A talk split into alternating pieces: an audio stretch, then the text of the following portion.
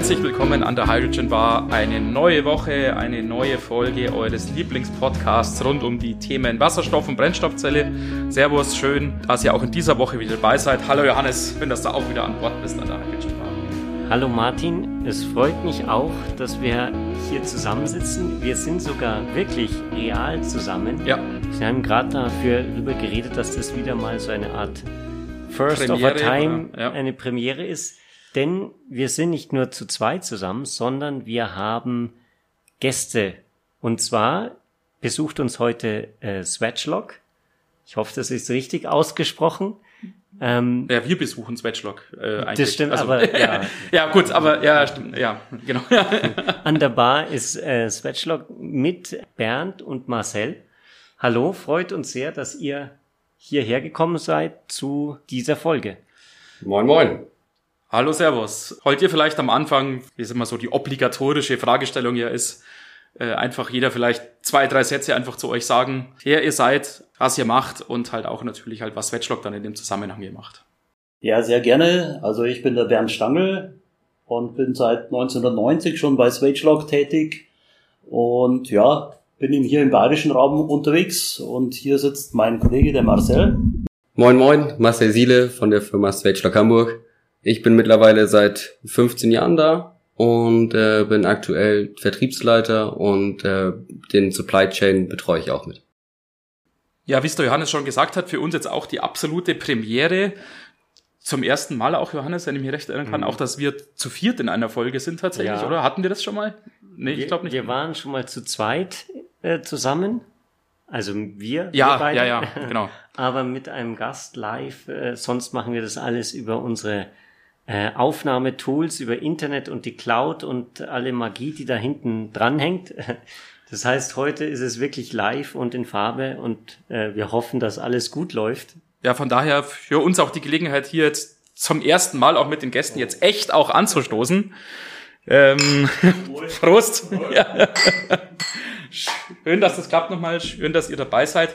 Und wir wollen uns heute natürlich jetzt nicht nur hier darüber äh, amüsieren, wie schön das mit der Aufnahme klappt oder auch nicht klappt, das werden wir sehen, so, sondern wir wollen natürlich über das Thema Wasserstoff sprechen und natürlich auch darüber, was Swatchlock in diesem Zusammenhang natürlich macht. Wir haben ja alle so einen Zettel vor uns liegen, auf dem so ein bisschen so ein roter Faden steht. Was wir uns als erstes notiert haben, ist ja, was ist denn eigentlich das, was Swatchlock jetzt im Bereich Wasserstoff überhaupt macht? Was ist sozusagen die Dienstleistung, wenn man so nennen will, die ihr anbietet oder die Produkte, die ihr anbietet? Ja, freut mich auch, dass wir heute hier so zusammensitzen dürfen und dass ihr zu uns gekommen seid nach München und äh, ja, macht sehr viel Spaß hier. Also generell, ich wollte ganz kurz sagen noch zu Swagelog. Also Swagelog gibt schon seit 1947, ist also keine neue Firma, sondern wir haben heuer 75-jähriges Jubiläum in diesem Jahr, was uns natürlich auch ganz stolz macht. Und äh, es ging also tatsächlich los mit diesen Klemmring-Verschraubungen, die der Fred Lennon damals erfunden hat und die wir heute natürlich nach wie vor im Programm haben, die natürlich schon ein bisschen weiterentwickelt wurden. Und somit ist aber das Thema Wasserstoff für uns eigentlich kein neues Thema, sondern es ist eigentlich ein Thema, das wir schon immer ähm, in unserem Portfolio mit den Produkten hatten. Also die Klemmring-Verschraubung wurde von Anfang an für derartige Anwendungen verwendet und äh, ist natürlich jetzt in diesem Thema mit Energiewende und all diesen Sachen, die jetzt ja mehr und mehr in den Vordergrund treten, ist es umso wichtiger, so ein Produkt zu haben, damit man eben auch die entsprechenden Dichtigkeiten erreichen kann, die eben so ein besonderes Gas wie der Wasserstoff halt ist, erforderlich machen. Und ähm, da unsere Verschraubung schon so lange existiert und wir unsere Qualitätsansprüche von Anfang an so hoch gesetzt haben, ist jetzt im Prinzip die Zeit für die Spacestock Klemmring Verschraubung. Jetzt geht's richtig los. Jetzt geht's erst richtig los, genau. okay, sehr gut. Was, was ist denn das Besondere? Also jetzt, ich bin ja sozusagen wirklich absoluter Laie aus in, im Thema Verschraubungen. Da denke ich mir, gut, bei, bei so einem Gas, du schraube ich das zu, tu ein bisschen Hanf drumherum, dass das dicht ist. genau. Und dann wird schon passen. Ähm, ist ja anscheinend nicht der Fall. Also mit dem Hanf ist in der Heizungstechnik ja häufig gang und gäbe, gar keine Frage, aber auch im, im Wasserstoffbereich, äh, da das einfach ähm, so klein ist, das Gas, die Moleküle so klein sind, ähm, findet das Gas ähm, den Weg durch jedes Medium. Ähm, großer Punkt ist auch die Wasserstoffversprödung und die, wo wir halt einfach entgegenwirken mit der hohen Qualität an unseren Materialien, die wir einfach einsetzen, ähm, weil wir dann einen sehr hohen Standard haben und einen hohen Anteil an Nickel und Chrom in unserem Edelstahl haben, wodurch diese Wasserstoff, äh, Wasserstoffversprödung möglichst minimiert wird. Dazu kommen unsere Geometrie und unser Sat 12 Härteverfahren von unserem Klemmringverschraubung. Deswegen ist, wie ich eben schon erwähnt habe, die Verschraubung, die es damals gab, die klar, wie Bernd auch gesagt hat, weiterentwickelt wurde, aber jetzt die Zeit und jetzt dieser Markt, dieser Wasserstoffmarkt ähm, für diese Swage-Klemmringverschraubung da. Wir haben ja schon häufiger äh, auch im Podcast über das Thema Werkstoffe tatsächlich gesprochen und haben ja festgestellt, auch was du jetzt gerade gesagt hast, Marcel, die Versprödung von metallischen Werkstoffen ist ja schon ein Problem, was immer wieder äh, auftritt. Wir hatten das auch zum Beispiel im Bereich der Pipelines oder äh, allgemein auch im Rohrleitungsbau, wo ja jetzt nicht immer zwangsläufig die höchstwertigen äh, Stähle zum Einsatz kommen. Wie qualifiziert ihr denn solche Werkstoffe für den H2-Einsatz? Äh, Beruht das auf Erfahrungswerten oder habt ihr da Spezifika, Normen oder sowas, nach denen ihr euch richtet, wenn ihr metallische Werkstoffe da qualifiziert für den Einsatz? Ja, sehr, das ist natürlich eine sehr, sehr interessante Frage, weil das natürlich ein ganz wichtiges Thema ist bei Wasserstoff. Und es ist tatsächlich so, dass wir bei Sweatschlag auch entsprechend Materialwissenschaftler haben, die sich mit sowas befassen. Und aufgrund dessen haben wir tatsächlich auch eine eigene Spezifikation gemacht. Wie der Marcel gerade schon erwähnt hat, ist gerade der Nickelanteil ein ganz wichtiger Bestandteil des Edelstahls, der eben dieser Wasserstoffversprödung entgegenwirkt. Und da ist es so, dass also der Norm für die Edelstähle, die wir verwenden, die lässt also im Bereich von 10 bis 14 Prozent für diesen Edelstahl, für diesen Nickelanteil zu. Zweitschlag hat sich auf die Fahne geschrieben, beziehungsweise die Spezifikation so gemacht, dass wir sagen, wir haben mindestens 12 Prozent oder höher. Das heißt, wir sind immer in den obersten Bereich der Qualität des Edelstahls, um eben auch entsprechend von dem Material das entsprechend gute Produkt liefern zu können, so dass man hier eben diese Sicherheit hat, dass nichts passieren kann mit dieser Verschraubung. Gerade in, in Hinblick auf dieses Thema. Das ist aber übrigens was, was wir nicht nur beim Wasserstoff haben, sondern das hilft uns natürlich auch bei allen anderen Anwendungen, aber insbesondere jetzt bei dem Thema Wasserstoff. Könnt ihr auch erklären, was denn diese Versprödung oder was da mit dem Material passiert? Weil das ist ein Thema, wir haben das schon öfters erwähnt. Wasserstoffversprödung ist ganz schlimm und, und passiert bei, bei Wasserstoff. Jetzt haben wir endlich mal jemanden, der da Expertise drin hat. Ja. Könnt ihr kurz erklären, was, was passiert da mit dem Material? Warum passiert es ausgerechnet bei Wasserstoff und jetzt nicht bei, keine Ahnung, Erdgas zum Beispiel? Ja, also der Wasserstoff hat die Eigenschaft, dass er durch die Wasserstoffkorrosion spaltet er sich auf in Atome und die Atome können in das Material, also in den Edelstahl eindringen und werden dort eingelagert und äh, verbinden sich dann im Material wieder zu einem Wasserstoffmolekül, was einen entsprechenden Druck erzeugt und dadurch entsteht also eine Rissbildung im Material, sodass praktisch dann ja Risse im Material natürlich schlecht sind für die Haltbarkeit, für Druck und so weiter, der hier auftritt, hat man ja gerade bei Wasserstoff oftmals auch nicht wenig äh, Druck, je nach Anwendung. Fahrzeuge haben wir bis zu 700 Bar. Und wie gesagt, da kann man natürlich das nicht brauchen, wenn irgendwelche Risse im Material auftauchen. äh, das ist dann nicht, nicht die beste Idee. Und darum, wie gesagt, also das ist so in groben Zügen erklärt, was hier im Endeffekt passiert, Ja. äh, wodurch diese Rissbildung und diese sogenannte Wasserstoffversprödung dann entsteht. Mhm. Mhm. Wenn wir den Blick jetzt etwas weiten und von den metallischen Werkstoffen auch auf die nicht-metallischen Werkstoffe vielleicht zu sprechen kommen, wird es wahrscheinlich jetzt bei Swatchlog vor allem um Dichtungswerkstoffe gehen, könnte ich mir denken. Ihr werdet im Wasserstoffeinsatz jetzt wahrscheinlich wenige Komponenten haben, die komplett aus Nichtmetallen jetzt bestehen, schätze ich mal. Wie sind denn die Herausforderungen, wenn es um Dichtungswerkstoffe geht? Landläufig sagt man da immer ja natürlich die Dichtheit logischerweise ein Problem, aber dann ja auch so Aspekte wie die Permeation und irgendwelches Ermüdungsverhalten sicherlich dann über die Lebensdauer.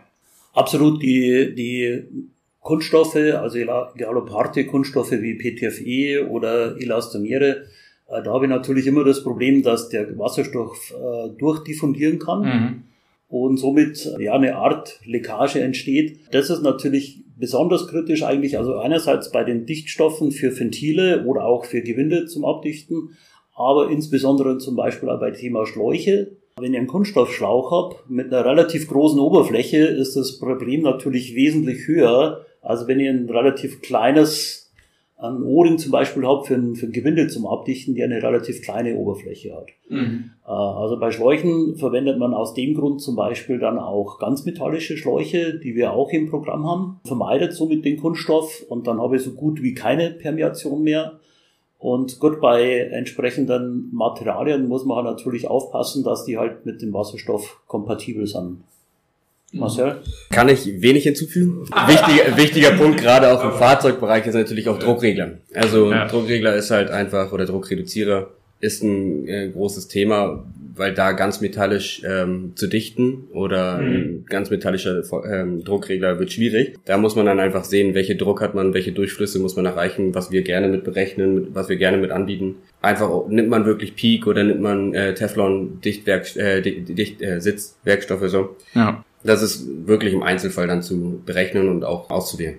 Ist diese Permeation oder quasi das Gas draus diffundiert, ist das ein großes Problem? Also wir hatten mal über, über Pipelines gesprochen äh, zwischen uns und da habe ich dann gesehen, dass bei, bei Erdgaspipelines diffundiert irgendwie 30 Prozent von dem Erdgas raus. Wobei das wohl auch daran liegt, dass halt Löcher in der Pipeline sind und da kümmert sich erstmal niemand weil das viel zu aufwendig ist, die zu schließen. Also hatten, redet man da, da über gleiche Größenordnungen oder ist Permeation an sich irgendwas, das quasi ist ein Rundungsfehler? Mm, es ist immer ein Anwendungsfall. Ähm, also klar, es gibt noch nicht so viele Pipelines, die mit Wasserstoff laufen. Wenn ich jetzt das über die gleichen Wasserstoff oder Pipelines laufen lasse wie Erdgas und wir da schon 30 Prozent mhm. haben, bin ich mir sicher, dass wir da auf ganz andere Zahlen kommen. Aber wenn wir jetzt einfach mal von diesen Raten ausgehen, und ich ein Fahrzeug habe, was mit Wasserstoff läuft und ich da Bauteile einsetze, wo die Permationsrate einfach sehr groß ist und ich das über Nacht in meine Garage stelle und kein Wasserstoff mehr im Fahrzeug ist, sondern nur noch in der, in, in der Garage, freut sich auch keiner drüber. Also ja. es ist wirklich ein, muss man vom Einzel- oder von Anwendungsfall her immer gucken und äh, dementsprechend auch die richtigen Materialien auswählen, was ein großer Punkt heutzutage ist und gerade in dem schnell wachsenden Markt äh, weil jeder Anwendungsfall unterschiedlich ist. Ob es ein Elektrolyseur ist, ob es äh, die Speicherung ist, ob es der Transport ist oder mhm. halt auch der Endverbraucher ist. Insbesondere deswegen äh, versuchen wir eben auch Kunststoffe so weit wie es geht zu vermeiden. Also mhm. wenn es irgendwie möglich ist, äh, wollen wir die raushaben aus solchen Systemen. Deswegen eben auch dieser große Vorteil von dieser Klemmring-Verschraubung, die wir vorher schon angesprochen haben, die ja komplett metallisch dichtet. Also hier habe ich wirklich mhm. nur Edelstahl in der Regel, also gibt's auch aus anderen Materialien, aber beim Wasserstoff haben wir üblicherweise den Edelstahl.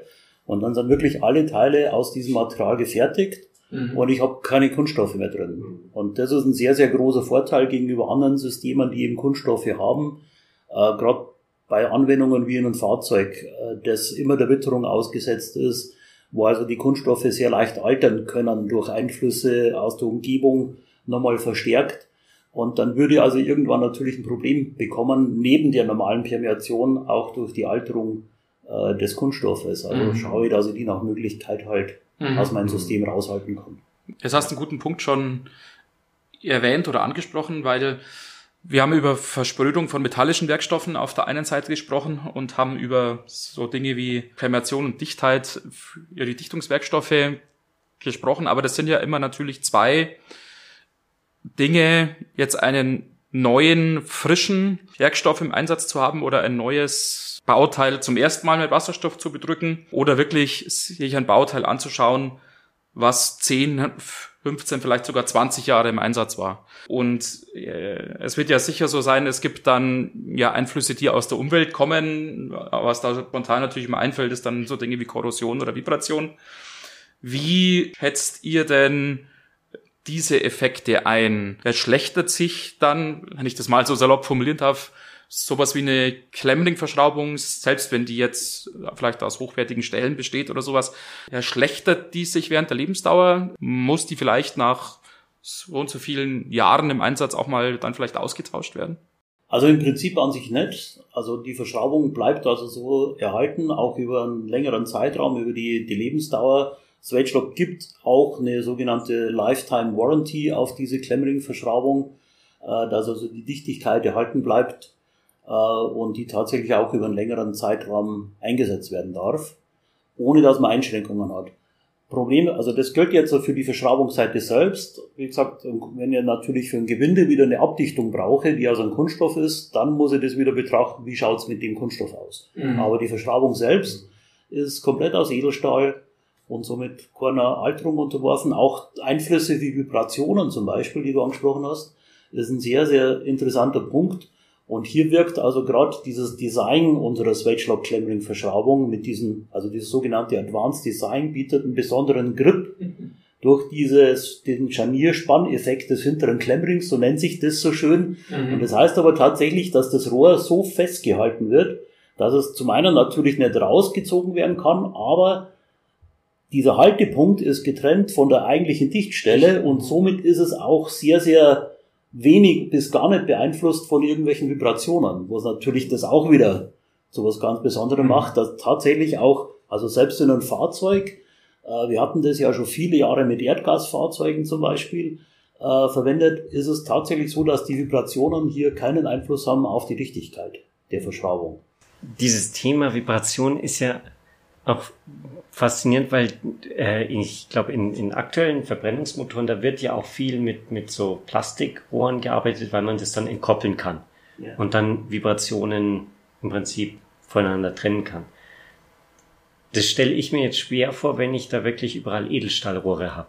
Ist das kein Problem oder gibt es da dann irgendwie so geheime Kniffe, dass man das voneinander ab, abschirmt? ähm, wie, wie macht man das denn? Was Bernd gerade schon gesagt hat, aufgrund unseres Designs der Verschraubung haben wir keine Probleme mit Vibration. Wir haben auch einen sogenannten ähm, Rotationsflex-Test, der 10 Millionen Zyklen ähm, machen muss und dann hat die Verschraubung, nach diesen 10 Millionen darf mit dieser Verschraubung mit dem Rohr nichts passiert sein.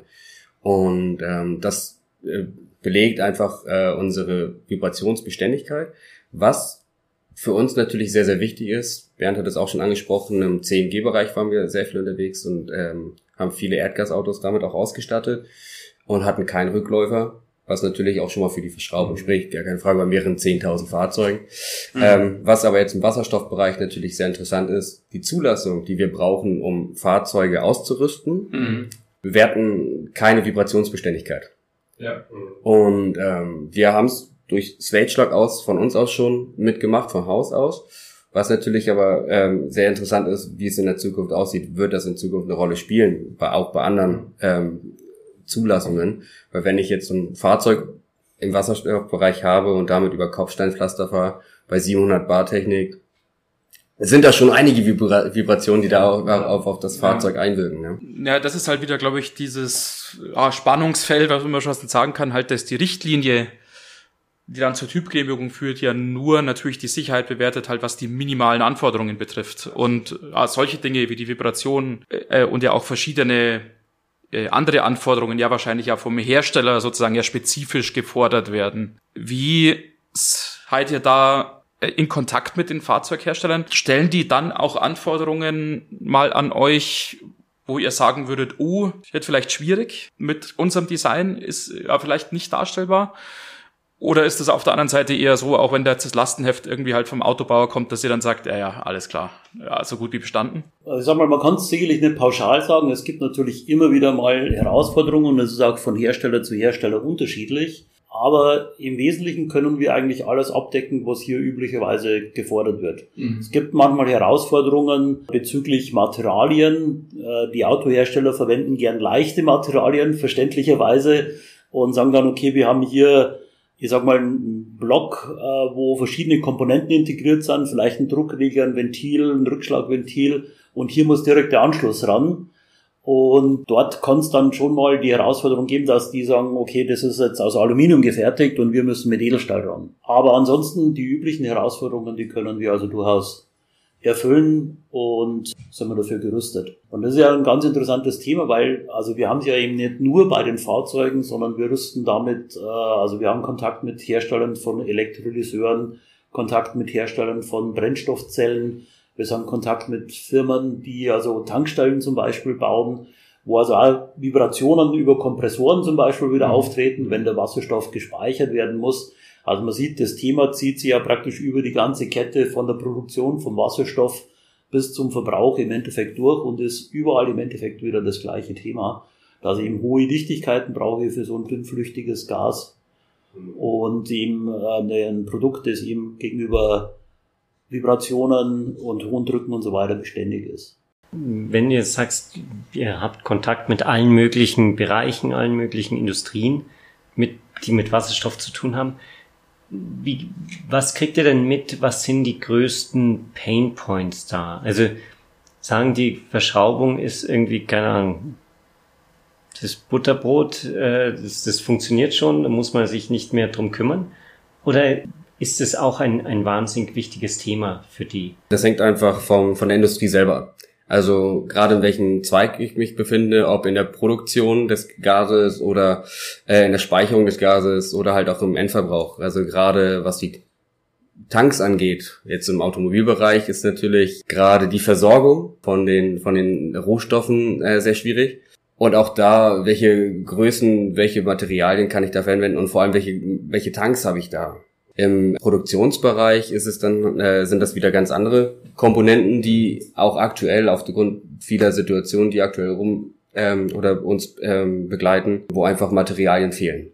Ähm, mhm. das, sind, das sind aktuell die größten Painpoints. Und auch in der Speicherung gibt es ja auch viele Möglichkeiten. Also jetzt in Norddeutschland äh, gibt es ja viele Kavernen, unterirdische Kavernen, die dann auch vielleicht in Zukunft dafür genutzt werden können, Wasserstoff zu speichern. Mhm. Was natürlich äh, eine sehr interessante Überlegung ist. Auf der anderen Seite gibt es dann ja auch die ganzen ähm, ja, Virtual Pipelines, wie sie so schön heißen, äh, wo viel Wasserstoff gespeichert werden kann. Und auch da ist halt wieder aktuell der größte Painpoint die Materialverfügbarkeit. Also gerade in den, in den Bereichen wie zum Beispiel Tankstellen. Wir haben hier Fahrzeuge, die mit bis zu 700 Bar betankt werden. Also hier ist natürlich dann die Herausforderung nicht nur relativ niedrige Drücke. Bei einer Brennstoffzelle zum Beispiel habe ich ja nicht sehr hohe Drücke. Da bin ich vielleicht irgendwo zwischen 10 und 20 Bar. Also verhältnismäßig niedrig. In einem Speicher, in einem Fahrzeug kann das bis zu 700 Bar sein. Was also wieder, wiederum bedeutet, die Tankstelle muss ja noch wesentlich höhere Drücke abdecken können. Mhm. Und mit dem Prüfdruck kann es durchaus sein, dass mir ruckzuck mal die 1000 Bar Grenze erreicht, die man hier abdecken muss. Und das ist schon eine Forderung, die dann an uns herangebracht äh, wird und wo insbesondere auch gesucht wird, dass man ein System findet, das eben auch in dem Bereich sicher funktioniert und auf der anderen Seite trotzdem verhältnismäßig einfach zu montieren geht. Da gibt es also durchaus Systeme, es gibt Systeme, die 4000 und noch mehr Bar abdecken können, aber die sind relativ aufwendig zu montieren mit speziellen Werkzeugen, die man braucht ja. und die ja sehr zeitintensiv zum Montieren sind. Und hier gibt es also von Swedgelock Systeme, das nennt sich FK-Verschraubung, die auf dem klassischen Swedgelock-Prinzip basiert, also mit den beiden Klemmringen arbeitet aber eben für Drücke bis zu 1040 Bar geeignet ist. Also gerade die Grenze, die man mit dem Wasserstoff üblicherweise so hat und die dann auch vom Aufwand her relativ leicht tatsächlich zu montieren geht. Also das ist natürlich auch eine Forderung, die an uns herangebracht wird, aber die wir sehr, sehr gut hier auch abdecken können. Jetzt hast du mir meine Frage hier aus dem Mund geklaut sozusagen, weil jetzt wollte ich gerade fragen, wie es mit den Druckbereichen ausschaut. Das hast du jetzt natürlich schon beantwortet, brauche ich nicht mehr stellen die Frage. Ich wollte nur noch mal sagen, auch dass so landläufig man jetzt ja sowas wie eine Klemmringverschraubung jetzt eher so äh, so aus dem Bereich 200, 300 Bar kennt quasi. Aber äh, das bedeutet, ihr habt ein System, um diese erhöhten Druckniveaus, wie sie vor allem dann auch an der Tankstelle vorzufinden sind, vielleicht auch in den, der industriellen äh, Anwendung im einen oder anderen Fall äh, habt ihr ein System auch, das man damit verwenden kann. Ja. So ist es. Und wie gesagt, das funktioniert auf dem klassischen Klemmring-Prinzip. Also ähnlich wie die Standardverschraubung hat es auch zwei Klemmringe drin, bietet somit auch den Grip und die Vibrationssicherheit, äh, die man hier braucht. Und vor allem, wie gesagt, die einfache Montage ist eigentlich eines mit der größten Vorteile von diesem mhm. System. Übrigens, eins ist hier nur interessant, man kann dieses System sogar mit einem Drehmomentschlüssel anziehen, also mhm. äh, was in vielen Bereichen dann hier auch eine Forderung der Industrie ist. Die sagen nicht nur eine geometrische Montage, sondern es ja. muss mit einem Drehmomentschlüssel möglich sein, um eben nochmal erhöhte Sicherheit zu haben. Ja. Und das können wir auch hier anbieten. Das waren jetzt schon super Einblicke. Ähm, muss ich sagen, freut mich sehr, dass wir dieses Gespräch führen konnten. Wir sind schon wieder am Ende unserer Zeit von, von der heutigen Folge. Wir haben zumindest noch Zeit, dass wir nochmal anstoßen. Genau, das haben wir ja schon so gemütlich hier. Wir haben schon die Chance, haben zusammenzusitzen. Hätten wir eigentlich zwischendrin auch machen dürfen. Ja, stimmt. Toll. Das haben wir jetzt total vergessen irgendwie, ja. gell? aber naja. Aber ähm, ja, wir, wir danken euch für eure Zeit. Wir danken auch äh, Swatchlog für den Support für unseren Podcast. Und ähm, wir freuen uns auf jeden Fall, euch nächste Woche nochmal zu sprechen, um dann in weitere Themen reinzuschauen, vielleicht nochmal das eine oder andere Thema zu vertiefen. Vielen Dank erstmal. Danke auch. Sehr gerne. Hat sehr viel Spaß gemacht. Super. Sehr gerne, ja. War wirklich eine tolle, schöne Geschichte und wir freuen uns auch schon auf nächste Woche. Absolut. Für die Hörer nochmal der übliche Hinweis, schaut doch gerne mal wieder auf unserer Webseite vorbei, www.hydrogenbar.de. Nutzt auch gerne das Kontaktformular, was ihr auf der Webseite finden werdet, falls ihr mit uns in Kontakt treten möchtet oder auch falls ihr mit Swatchlog in Kontakt treten möchtet, mit dem Marcel und dem Bernd. Wir würden das dann entsprechend weiterleiten. Und die dritte Möglichkeit ist, ihr könnt auch die E-Mail-Adresse nutzen, kontakt.hydrogenbar.de. So kommt ihr mit uns in Kontakt und ihr kommt hoffentlich auch in der nächsten Woche, wie gesagt, wieder mit uns in Kontakt, wenn es eine weitere Folge vom Hydrogen Bar Podcast gibt. Macht's gut, bis dahin. Bis dahin, ciao.